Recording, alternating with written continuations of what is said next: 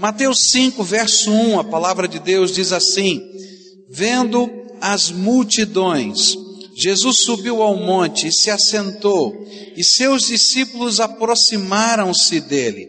E ele começou a ensiná-los, dizendo: Bem-aventurados os pobres em espírito, pois deles é o reino dos céus. Bem-aventurados os que choram, pois serão consolados. Bem-aventurados os humildes, pois eles receberão a terra por herança. Bem-aventurados os que têm fome e sede de justiça, pois serão satisfeitos.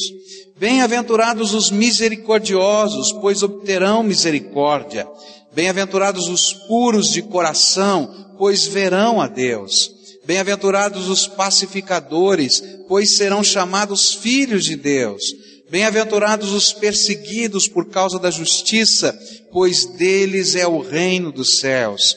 Bem-aventurados serão vocês quando por minha causa os insultarem, os perseguirem e levantarem todo tipo de calúnia contra vocês. Alegrem-se e regozijem-se, porque grande é a sua recompensa nos céus, pois da mesma forma perseguiram os profetas que viveram antes de vocês. Vamos orar a Deus.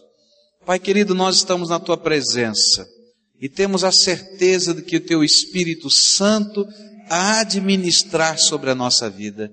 E nesta hora, Pai, eu quero te pedir, abre as janelas do céu e permita, Senhor, que nós possamos perceber a glória do Senhor. Abre, Senhor, as janelas dos céus, de tal maneira que nós possamos sentir o impacto da tua presença. E Senhor, nós vamos falar de coisas tão complicadas do coração. Nós vamos falar de situações que precisam de um toque todo especial teu. Promove cura interior. Que cada um de nós sejamos curados dentro da nossa alma pela graça do Senhor Jesus Cristo. Vem, Senhor, e opera entre nós. É aquilo que nós clamamos em nome de Jesus. Amém e amém. Nós temos estudado nesse texto da palavra de Deus e temos refletido em cima de princípios que nos ajudam a sermos restaurados emocionalmente, espiritualmente, fisicamente, sermos restaurados no convívio com as pessoas, sermos restaurados de situações que nós criamos, da dependência de vícios, porque são princípios da graça de Deus. E aprendemos então o primeiro princípio, Ninguém vai ser restaurado se ele não estiver disposto a reconhecer que precisa de ajuda. E esse foi o primeiro princípio. Eu preciso de ajuda. Reconheço que não sou Deus, admito que sou impotente para controlar a minha tendência de fazer as coisas erradas e que minha vida está fora do meu controle. Eu não tenho controle de todas as coisas na minha vida. Segundo princípio que aprendemos da palavra de Deus, é que, apesar de eu não ter o controle, apesar de eu precisar de ajuda, há esperança. E esse é o segundo princípio. Há uma esperança. Eu acredito de todo o coração que Deus existe, que Ele se importa comigo e que tem poder para me ajudar na minha restauração. Eu coloco a minha esperança em Jesus. Ele é a minha esperança. O terceiro princípio que nós aprendemos dizia assim: dependerei de Jesus. Eu não somente tenho esperança em Jesus, mas eu vou depender dele. Conscientemente eu escolho confiar toda a minha vida, a minha vontade, tudo aos cuidados e controle de Cristo. Depois estudamos o quarto princípio, e esse foi mais complicado. Porque os três anteriores falavam de coisas que Deus tinha que fazer por nós, e nós estávamos buscando a face de Deus. Mas o quarto princípio era um passo que eu precisava dar. E nesse quarto princípio eu estava dizendo: olha, eu vou analisar minha vida e vou confessar o que é que está errado na minha vida. Todas as minhas falhas eu analiso e unilateral e abertamente confesso a mim mesmo, a Deus e a alguém da minha confiança. Hum, Quero ver. Porque aqui a gente tem que começar a dar passos de fé. Depois vimos o quinto princípio, Eu quero mudar. Eu quero ser diferente. E então nós estávamos orando assim: peço humildemente que Deus remova os meus defeitos de caráter e voluntariamente me submeto a cada mudança que Ele queira fazer na minha vida. Quero olhar para o sexto princípio. E ele está baseado num versículo daqueles que nós lemos, o verso 7, que diz assim: Bem-aventurados os misericordiosos, pois obterão misericórdia. Eu vou dar passos, eu vou tomar atitudes para restaurar os meus relacionamentos. Eu vou começar a fazer coisas concretas para restaurar os meus relacionamentos.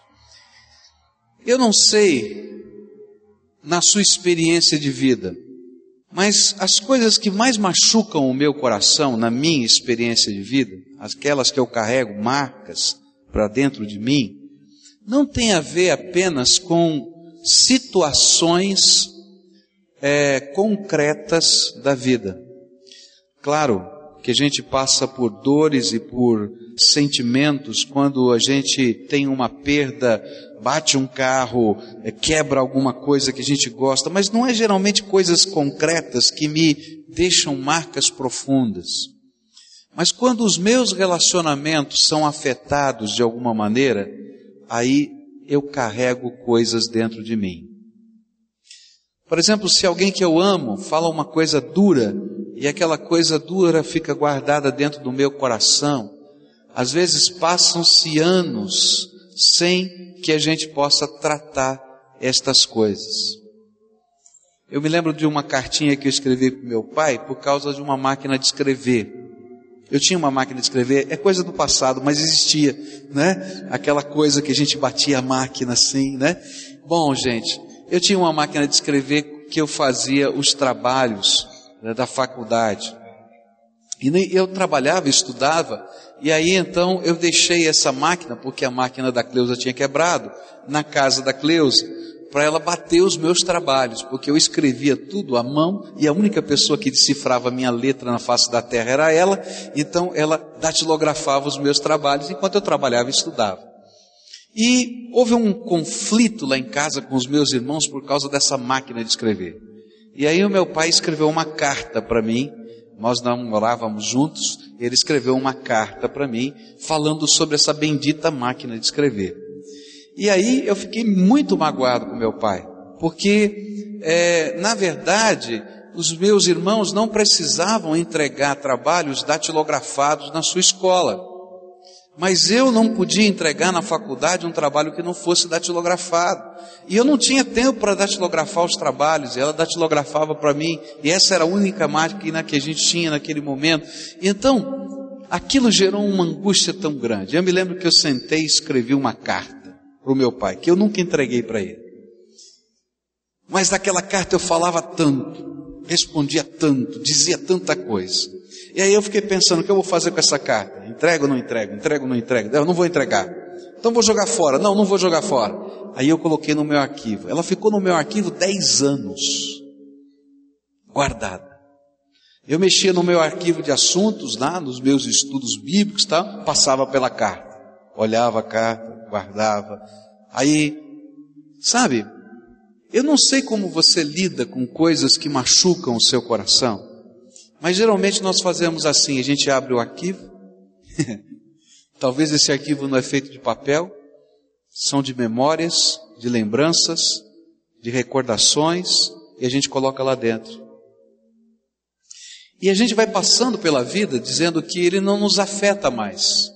Mas é uma grande mentira, porque vira e mexe quando você passa os dedos né, naquele arquivo, naqueles papéis, nas memórias da sua mente, aquela coisa volta e volta junto gosto amargo, e volta junto o sentimento, e volta junto a ira, e volta junto aquela quebra de relacionamento, e volta junto reações que a gente não consegue compreender, que são às vezes até compulsivas dentro da nossa alma.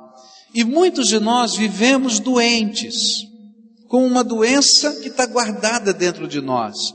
E os nossos relacionamentos vão se tornando cada vez mais superficiais. Porque se a gente descer a profundidade, a gente vai encontrar lá no arquivo das nossas memórias tanta coisa que está voltando e que está atrapalhando esses relacionamentos. Então a gente não quer descer muito fundo, a gente mantém um nível de segurança. Então aconteceu um problema no relacionamento entre marido e mulher e alguma coisa mudou. Eles vivem na mesma casa, eles compartilham o mesmo dinheiro, compartilham a mesma cama, mas alguma coisa não desce mais a profundidade da alma, porque ficou alguma coisa lá guardada. E a gente sabe que a qualquer momento ela pode voltar, e a gente não quer que ela volte, porque vai fazer tanto mal. Então eu não deixo o relacionamento descer aquele nível. Tem um problema que aconteceu na situação de uma família um pouco mais ampla, ou no sentido de avós, pais, cunhados, e queridos, nós fazemos a mesma coisa, nós damos o um sorriso, cumprimentamos, está tudo bem, participamos da festa, mas nós não queremos que o relacionamento desça a níveis mais profundos, porque nós tememos as nossas reações. Aqui dentro da comunidade, da igreja, Acontece a mesma coisa. O Senhor Jesus quer ministrar nessa área da sua vida. Ele quer mexer nesse buraco que fica escondido dentro da nossa alma e quer nos ensinar a tratar esse buraco. Alguns anos atrás, o pastor José dos Reis Pereira, já falecido, escreveu um editorial no Jornal Batista.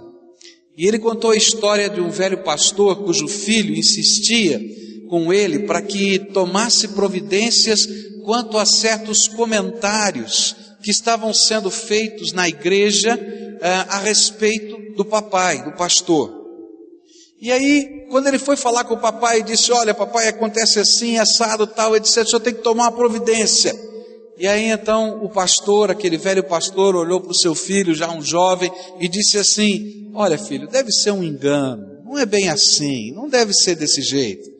E aí foi o filho, meio ressabiado, embora e caminhando. Passou mais uma semana, ele foi para a igreja, voltou da igreja e depois falou com o pai de novo. Veio indignado e disse assim: Papai, não é engano, não, é isso mesmo. Eu ouvi. O senhor não vai fazer nada. E aí o velho pastor respondeu bem brandamente: Filho, alguém precisa amar. A lição que nós vamos aprender das Escrituras é a aplicação prática do amor de Jesus nas nossas vidas. A aplicação prática do amor de Jesus nos nossos relacionamentos. Não existe restauração se nós não desejarmos caminhar na trilha do amor. Quem vai restaurar os nossos relacionamentos vai ser o amor. Não tem jeito. O que, que Jesus queria ensinar para mim, para você, quando ele disse: Bem-aventurados os misericordiosos, pois obterão misericórdia? Bom, primeira coisa que eu quero dizer para você é que ninguém é misericordioso na expressão da palavra por natureza, pois essa é uma qualidade divina. A misericórdia é aquela qualidade espiritual que só podemos adquirir e ser trabalhados nela pela renovação interior promovida pelo Espírito Santo de Deus. E eu quero mostrar para você por quê. Olha só o que significa misericórdia. Misericórdia é aquela capacidade de entrar dentro da outra pessoa, até que possamos ver com os olhos dela a realidade, pensar com a mente daquela pessoa e sentir com o seu coração. Só Deus pode fazer isso, não é? Eu posso ser sensível, eu posso imaginar o que vai acontecendo, mas a misericórdia é sentir o que o outro está sentindo, entender o que está acontecendo ali e ser movido lá de dentro da alma na direção dessa pessoa. Por isso, misericórdia é uma espécie de simpatia, sentir com, sofrer com. Esse foi o sentimento do Senhor Jesus, que era movido de íntima misericórdia na Bíblia. Há uma expressão muito bonita na Bíblia que diz lá nos evangelhos que Jesus era movido de íntima compaixão, de íntima misericórdia. E a expressão lá na língua grega é uma palavra muito forte que diz que Jesus, vendo a realidade das pessoas, enxergando o que acontecia com elas, ele era movido por dentro, alguma coisa se contorcia dentro dele. A palavra grega diz que dava um nó no estômago. Sabe quando você olha uma cena e que você se identifica com aquela cena e aquilo é tão forte que o teu estômago aperta, né? As tuas vísceras parecem que estão em contorção dentro de você, porque você se identifica com aquilo. E é interessante que toda vez que esta expressão é usada nas Escrituras Sagradas, dizendo que Jesus sentia íntima compaixão, ele sentia misericórdia pelas pessoas, um milagre acontecia. Especialmente no Evangelho de Marcos. No Evangelho de Marcos, toda vez que aparece essa expressão, em seguida vem um milagre. Por quê? Porque aquele Senhor nosso, que nós amamos, que é o nosso Redentor amado, toda vez que Ele sente misericórdia por nós, Ele não pode ficar parado, Ele tem que agir e abençoar a nossa vida. Misericórdia é aquilo que o bom samaritano viveu. Tem um comentarista que comenta a parábola do bom samaritano, você lembra da parábola? Teve uma pessoa que foi roubada do caminho de Jericó e é largada, espancada, quase à morte à beira do caminho e passam várias pessoas por aquela pessoa e ninguém faz nada. Passou um sacerdote, passou um levita, ninguém fez nada porque cada um estava pensando nas suas coisas e preocupado com as suas coisas. E de repente passou um samaritano, e Jesus usou a figura de samaritano porque samaritano e judeu eram como que inimigos velados. Eu acho que nós poderíamos contextualizar dizendo que tinha um judeu caído e apareceu um palestino. Aí você vai entender o que está acontecendo. E aí ele diz: Olha, aquele homem pegou o judeu que estava caído, colocou na sua montaria, levou para uma, uma estalagem, pagou a conta, cuidou das feridas. E ele disse: Olha, está vendo? E o comentarista falando sobre esse texto, ele diz assim que misericórdia é quando a gente para de pensar no que pode nos acontecer e começa a pensar o que vai acontecer com o outro se eu não fizer nada. Misericórdia é quando a gente pratica o amor. Esse é um tipo de sentimento que nos impulsiona, nós temos que agir. Ele nos conduz a viver um tipo de amor incondicional. Quando a gente é movido por misericórdia, a gente não depende do que o outro possa nos dar em troca.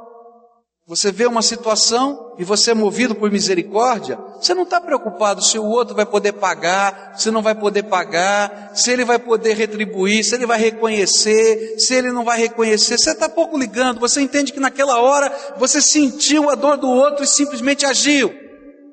É um amor incondicional. Você não está preocupado se você vai ser capaz de entender todos os detalhes, não está preocupado se alguém vai reconhecer o seu esforço. Você está sendo movido pela misericórdia. Um amor incondicional. Eu simplesmente sou movido a abençoar. E eu vivo um tipo de experiência diferente. Sou impactado pela condição do outro e amo. Só isso. A minha ação não está fixada nos erros do outro ou nos meus erros. E na verdade, algumas vezes a minha ação sobrepõe o erro do outro. E aí nós estamos simplesmente agindo porque ansiamos por uma mudança do quadro que está acontecendo, está diante dos nossos olhos. Misericórdia é quando a gente está disposto a cobrir o cenário que está escuro, que está doído, que está machucante, com o nosso amor. Quando nós agimos assim, com esse amor incondicional, não significa que nós sejamos, que nós estejamos pactuando com o erro do outro. Que nós estejamos dizendo, ó, oh, tudo que você fez está certo. Que nós estejamos dizendo para a pessoa que o pecado dela não é pecado. Não. Nós simplesmente entendemos que a situação dela agora precisa de uma intervenção de amor e a gente age com amor. Só isso. A gente age com misericórdia, por exemplo, quando um filho nosso se machuca. Fez tudo que a gente mandou para não fazer. Não é?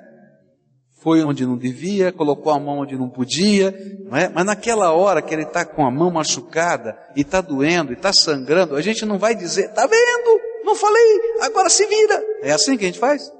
Não. A gente vai lá tratar. Por quê? A misericórdia, o nosso amor encobre aquilo que aconteceu. Depois eu vou sentar e vou conversar com ele. Mas agora o cenário tem que ser mudado. Isso é misericórdia. Essa intervenção de amor diante das circunstâncias. Não é deixar tudo como está, mas é construir o bem quando o coração do outro, às vezes, talvez até deseja o meu mal. Eu vou lá intervir em um outro sentido. Misericórdia é isso aqui que Jesus ensinou em Mateus 5, versículos 43 em diante. Presta atenção na leitura da palavra de Deus. Mateus 5, 43 em diante, diz assim: Vocês ouviram o que foi dito? Ame o seu próximo e odeie o seu inimigo. Mas eu lhes digo: amem os seus inimigos e orem por aqueles que os perseguem, para que vocês venham a ser filhos de seu Pai que está nos céus, porque Ele faz raiar o seu sol sobre maus e bons, e derrama chuva sobre justos e injustos. Se vocês amarem aqueles que os amam, que recompensa vocês receberão? Até os publicanos fazem isso. E se saudarem apenas os seus irmãos, o que estarão fazendo demais? Até os pagãos fazem isso. Misericórdia é a capacidade que Deus nos dá, pela sua graça, da gente amar quem nos feriu. Irmãos, não existe maneira da gente ser restaurado enquanto a amargura, a mágoa, o ódio, a dor estiver no meio dos nossos relacionamentos. Se eu não for capaz de olhar para aquela pessoa que me machucou e admitir que não gosto daquilo que ele fez, mas admitir que essa pessoa pode ser amada por mim apesar daquilo que fez. Que essa pessoa pode ser perdoada por mim, apesar daquilo que fez. Eu não consigo me restaurar. Sabe, eu vou colecionando a minha dor, e essa dor vai me matando por dentro. Porque eu tenho que usar todas as energias da minha alma para parecer que eu estou bem. Mas na verdade eu tenho um tumor dentro da minha alma, que vai fermentando a minha vida. E o Senhor está dizendo para nós: olha, queridos, eu quero ensinar um jeito diferente de viver. Eu quero ensinar vocês a capacidade de amar de uma maneira incondicional e de cobrir as falhas das pessoas que falharam conosco, com o nosso amor. Queridos, o que Deus fez comigo e com você na nossa salvação não foi diferente disso. Um dia Deus olhou para nós e viu-nos perdidos. Nossa maneira de viver nos levava a Ele nos condenar ao inferno. Você pode não acreditar no inferno, mas o inferno está na Bíblia. E tudo quanto fazíamos não era contra nós mesmos, queridos, era contra Deus que nos amava. Porque nós não queríamos viver debaixo da autoridade dele, nós não queríamos viver na comunhão com ele, nós queríamos viver do nosso jeito, da nossa maneira.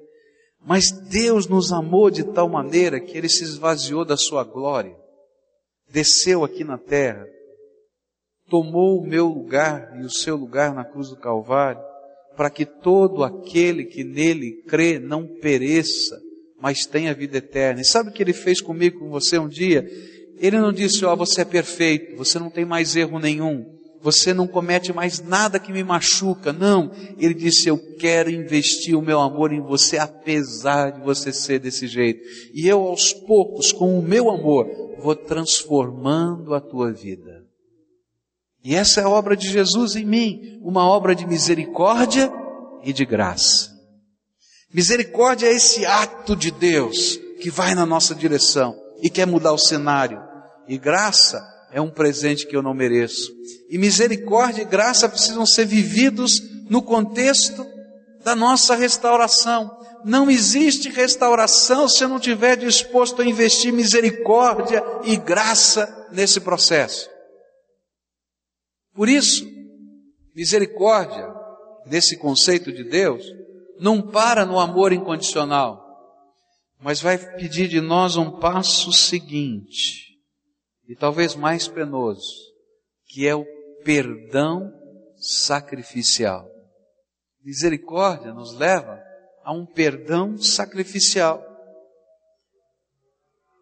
É mais do que sofrer com, porque envolve as áreas mais profundas do nosso viver. Misericórdia é quando eu posso entrar nos contextos daquele que me machucou e liberá-lo da dívida comigo. Por isso que o perdão é sempre sacrificial. A gente não consegue entender por que é que Jesus morreu na cruz do Calvário. Durante muito tempo essa foi uma grande dúvida. Por que, que Jesus tinha que morrer na cruz? Não tinha um outro jeito de Deus dar a salvação para o homem? Tinha que descer, morrer na cruz, que coisa mais estranha. Deus é tão inteligente, será que não podia achar uma outra maneira? Sabe, meus queridos, é porque o perdão custa muito caro. O perdão é um pedaço da minha vida que está em jogo, e é por isso que eu tenho tanta dificuldade em perdoar, e você também tem porque representa uma coisa muito valiosa que me foi tirada de uma maneira violenta, de uma maneira injusta, de uma maneira que não é digna, e aquilo é algo que não devia ter acontecido. Eu não me conformo. Eu me lembro de uma moça que nessa cidade sofreu um estupro o papai dela trouxe essa moça aqui na nossa igreja e pediu que eu pudesse conversar com ela algumas vezes. Conversamos ao longo de um bom tempo. Uma moça muito querida, naquela época ela era uma adolescente, chegando à sua juventude, e foi uma situação tremendamente traumática. Meus irmãos, como era difícil para ela lidar com aquela lembrança. Lembrar que ela estava voltando da escola para casa, que ela não tinha feito nada de errado, que ela não tinha se insinuado absolutamente ninguém, e alguém que ela nem viu direito na rua a arrastou para o meio do mato e fez tantas coisas com ela que ela nunca podia ter imaginado. E como era difícil lidar com aquela lembrança, com aquela dor, com aquele sentimento, como aquelas coisas se misturavam na forma de medo, na forma de raiva, na forma de ódio, na forma de desejo até de matar aquela pessoa, como aqueles sentimentos se misturavam. Meus irmãos, toda vez que a gente tem que exercitar o perdão, é como se algo tão valioso como isso que eu estou falando tivesse nos sido roubado e a gente diz: Não, eu não quero dar perdão, sabe por quê? Porque eu vou ficar com todo o prejuízo só para mim. Perdão exige de nós uma entrega de vida. E para a gente poder ser restaurado, queridos, a gente tem que pegar aquelas notas promissórias que estão guardadas no coração aquelas cartas colocadas no arquivo, a gente tem que tirar para fora essas coisas e tem que liberar aquelas pessoas que nós tentávamos aprisionar e na verdade os prisioneiros éramos nós. E eu não quero dizer para você que isso é fácil. Eu quero dizer para você que eu fiquei dez anos para tirar uma carta do meu arquivo. Eu quero dizer para você que em tantas áreas da minha vida foram mais simples as coisas. Quando me roubaram dinheiro, quando eu fui trapaceado, isso já aconteceu, foi mais fácil. Mas quando me roubaram a minha dignidade, quando me acusaram daquilo que não era verdade, quando disseram coisas que não eram justas, quando me infligiram sofrimentos diferenciados, para mim era tão difícil. E parecia que eu nunca ia conseguir tirar essa carta, tirar esses sentimentos e essas memórias de dentro do meu coração. Mas aí eu aprendi uma coisa tremenda com Jesus é que cada vez que Ele entra na nossa história para trabalhar a nossa restauração, Ele não nos deixa sozinhos com estas cartas, com estas memórias. É a mão dele que vai lá junto com a gente. E é por causa da graça dele, da misericórdia dele, do poder dele que a gente consegue tirar essas coisas e liberar esse perdão. É por causa de versículos como esse que você falou para a gente, querida, que nos dão aquele ânimo: o Senhor é por mim, então tudo bem. Eu não perdi a minha vida, o Senhor está fazendo alguma coisa.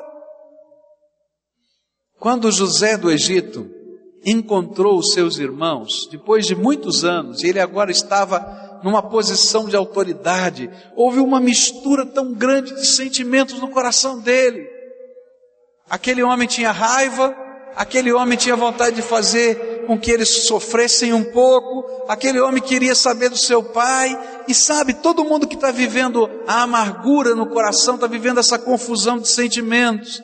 Mas quando chega aquele momento em que ele se restaura com seus irmãos, ele diz uma coisa tremenda, que nos ajuda a viver misericórdia, que nos ajuda a viver perdão. Ele disse: Olha, vocês não precisam ficar tristes, vocês não precisam ficar tristes, vocês não precisam ficar tristes, porque há um Deus sobre essa terra. E sabe o que é que José estava dizendo?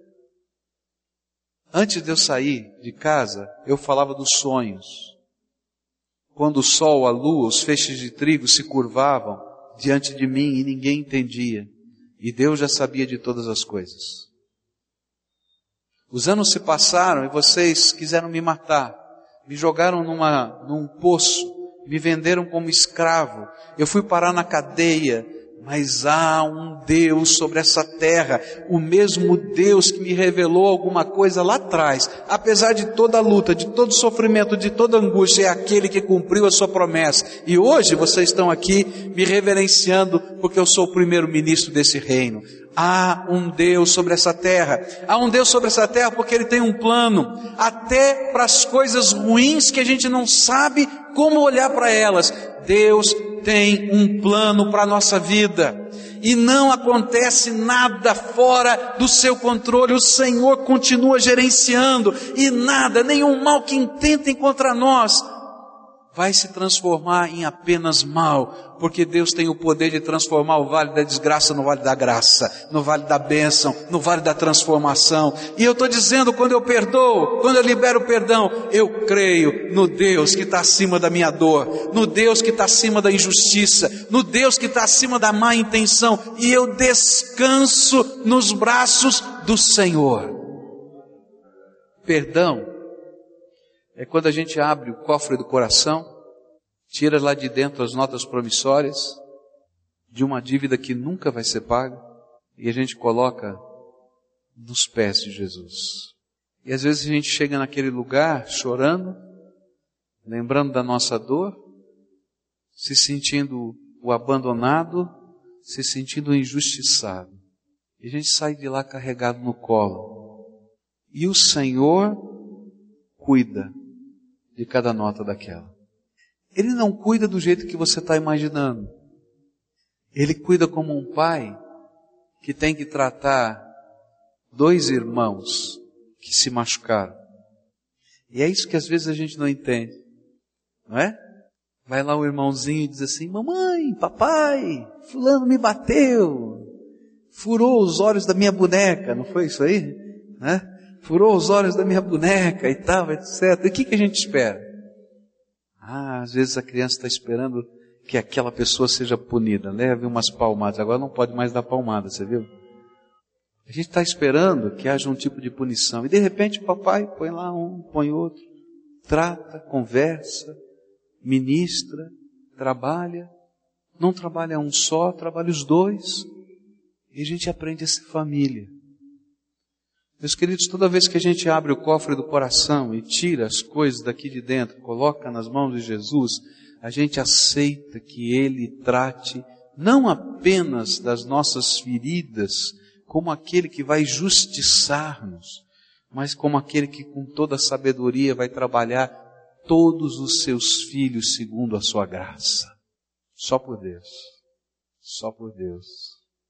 Mas sabe, se você já descobriu que é um Deus sobre essa terra, e você é servo desse Deus, você não tem outra coisa melhor a fazer a não ser abrir o cofre do teu coração e liberar perdão e liberar graça. Porque toda vez que eu não faço isso, eu continuo sofrendo. Mateus 18, versos 32 a 35 dizem assim: e então o Senhor chamou o servo e disse: Servo mau, cancelei toda a sua dívida, porque você me implorou. Você não devia ter tido misericórdia do seu conservo, como eu tive de você. Irado, seu senhor entregou-os aos torturadores até que pagasse tudo o que devia. E assim também lhes fará meu Pai Celestial, se cada um de vocês não perdoar de coração o seu próximo.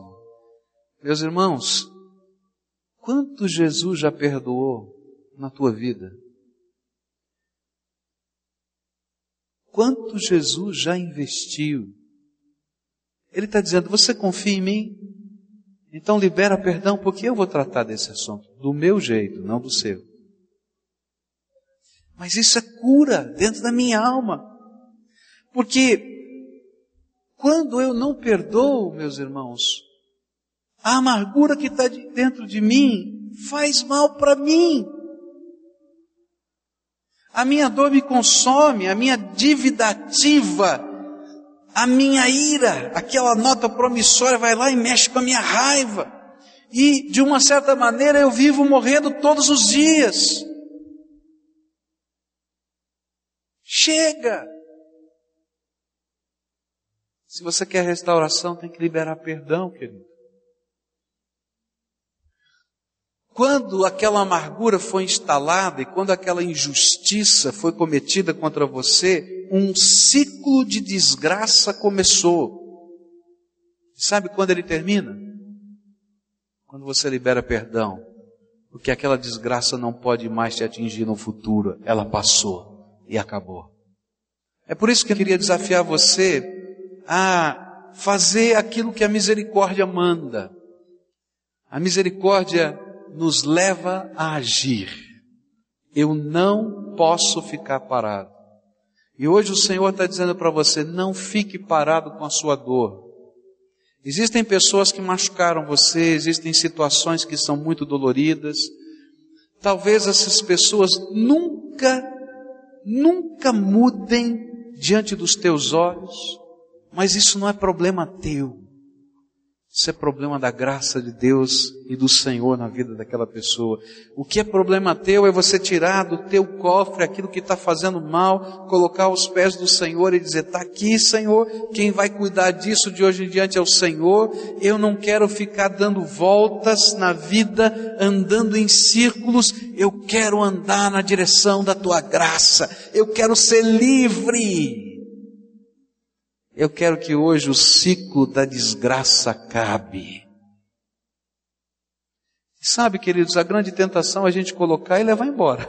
A gente põe um pouquinho, Jesus só viu, tá? Tá bom, agora devolve para mim. Não, eu queria desafiar você a deixar os pés de Jesus.